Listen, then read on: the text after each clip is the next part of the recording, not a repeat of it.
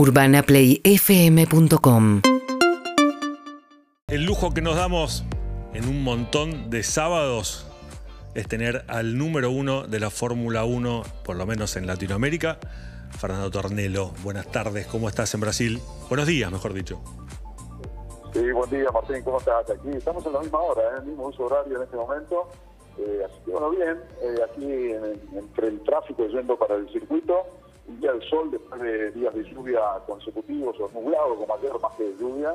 Pero bueno, hoy aparentemente está, va a estar todo bien y creo que va a ser muy interesante lo que vamos a ver hoy en la pista también. Eh, Para empezar las preguntas, ¿qué pasó exactamente con Hamilton? Bueno, Hamilton ayer hizo la mejor vuelta, se quedó con el mejor tiempo. Sí. Eh, lo que ocurre es que después de la clasificación encontraron que en el ala trasera, donde funciona el DRS, es decir, el ala esa que se abre para ofrecer menor resistencia al viento y darle más velocidad al auto, había una diferencia mayor que la permitida por el reglamento en la apertura o en la abertura esa.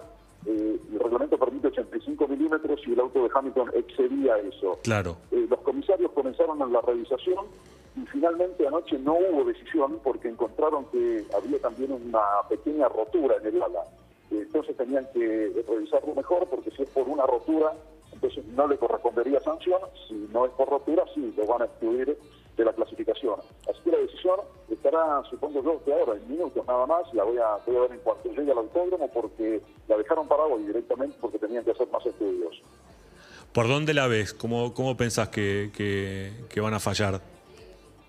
No, eso depende de quién encuentren, ¿no? Si, como te decía, si encuentran que hay, que eso se rompió por, bueno, simplemente porque se rompió por, por el uso del auto, por ir sobre los cordones y eso, bueno, ahí creo que no lo van a penalizar, Claro. pero si encuentran que está sano, pero con mayor abertura, ahí sí lo van a penalizar, ¿no?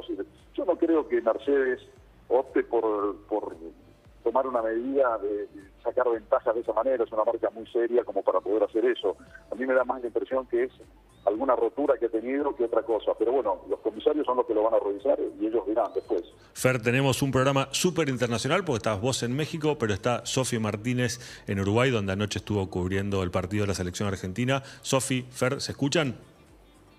Sí, ver, lo escucho perfectamente. Un programa, un programa sudamericano el que estamos haciendo en Urbana Play Club. Eh, Fernando, yo te quería preguntar, sé que estamos ya en la recta final de lo que es el campeonato. Quiero saber qué es lo que se está jugando verdaderamente en Brasil. ¿Qué sentís que se puede definir esta fecha?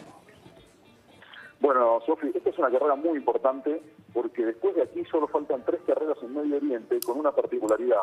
De esas tres carreras, dos circuitos van a ser estreno en Fórmula 1. Nadie sabe cómo van a ir los Fórmula 1. El de Qatar y el de Arabia. El único circuito conocido de lo que quedará después de este de Brasil es eh, Abu Dhabi, donde el año pasado, la última vez, ganó justamente Max Verstappen. Acá se juega mucho porque eh, Mercedes hizo penalizar otra vez por cambiarle el motor, un motor de combustión interna, uno de los elementos de la unidad de potencia a Hamilton, para tener más potencia aquí mismo, aunque tenga que largar cinco puestos atrás, y también en las últimas carreras. Claro. Quiere decir que Mercedes se juega mucho, pero este es un circuito que a Verstappen le cae bien, a Red Bull le cae bien también, es un circuito donde pueden ganar, sin embargo, con esa unidad de potencia, ayer Hamilton fue más rápido, pero va a largar cinco puestos atrás. Ahí está la gran, bueno, el gran atractivo que tiene este gran premio. Finalmente, ¿quién va a ganar? Si gana Verstappen, se va a ir con más ventaja en el campeonato, va a ser una ventaja importante, porque ahora tiene 19 puntos, y depende cómo termine Lewis Hamilton, si es que gana Verstappen, bueno, ahí veremos con qué diferencia se van a las tres últimas carreras. Si llega a ganar Hamilton, eso va a ser muy importante para ellos, porque en un circuito que no en el que no son tan favoritos, si ganan, eh, bueno, van a tener mejor chance en las últimas carreras. Así que esta es una carrera bisagra, una carrera clave del campeonato. Fer, esta, esta temporada eh, la Fórmula 1 decidió eh, incorporar el famoso sprint. ¿Nos contás bien de qué se trata eso y cuál es tu evaluación al respecto? Si, te gustó, si sirvió, si pensás que esto va a quedar en las próximas temporadas. Bueno, la carrera sprint en realidad es una um, fue una idea que tomó la FIA y la aplicó en la Fórmula 1 como para hacer un poco más atractivos los fines de semana.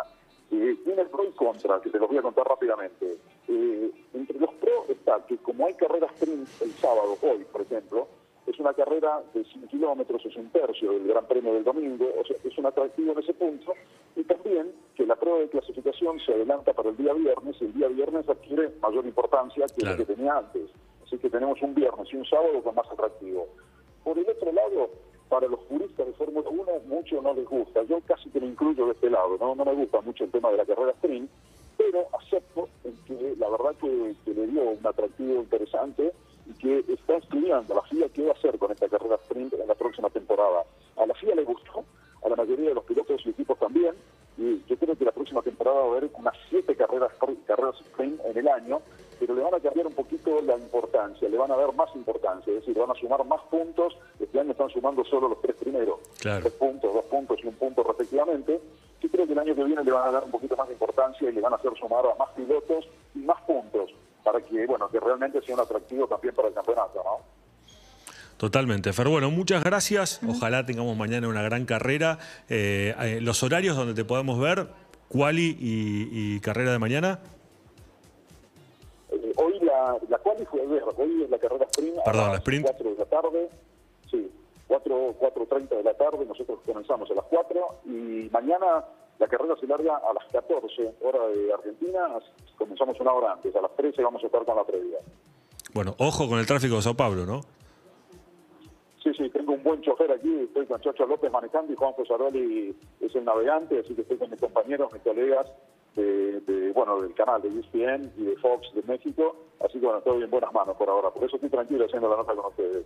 bueno, abrazo ahí a los compañeros. También felicitaciones a ellos porque las transmisiones que hacen son realmente espectaculares. Abrazo grande, Fer. Muchas gracias. Por supuesto, son excelentes periodistas, excelente, un lujo el equipo que tenemos.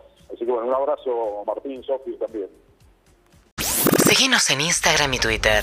arroba urbanaplayfm